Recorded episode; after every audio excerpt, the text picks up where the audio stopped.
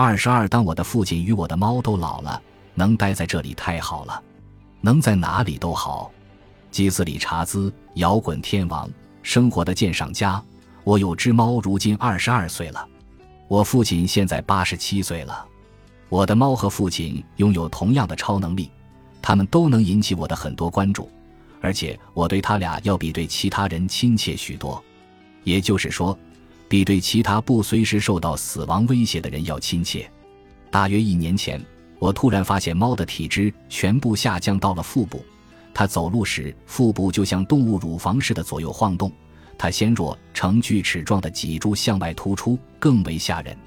也正是在那个时候，我第一次意识到猫岁数大了，可能很快就会死去。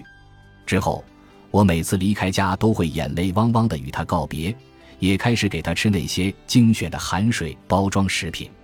关于父亲，我打电话和飞回美国东部的次数急剧增加。现在。不管他讲什么笑话，我都会笑得歇斯底里，搞得他反倒更担心我的健康，比起我担心他的健康更胜一筹。我非常激动地想告诉大家，虽然按照日历他俩确实老了，但是却仍然很活泼。父亲每周都去打网球，而且也还认得我。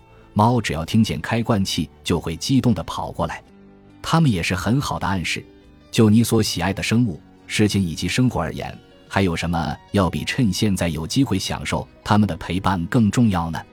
假如遇到你想做的事，不要等到不太忙、更富有、准备好或者减掉二十磅体重时再去做，应该现在马上去做，因为年轻只有一次。假如是你喜爱的人，那么尽可能多去看望他们，要把每次看他们都当做最后一次。就算他们有时候打扰到你，你也应该一如既往地爱他们。假如你们之间出现了分歧，请忽略掉，不要因为一些没用的小事而错失陪伴重要的人的机会。假如你还没有实现理想的生活，那就继续努力，把自己当成最亲密的朋友，赞美自己的优势，不能让任何人惹你生气或者搞砸你的梦想，尤其是你自己。生活就在当下，千万不要打盹错过它。爱自己。趁现在还有机会。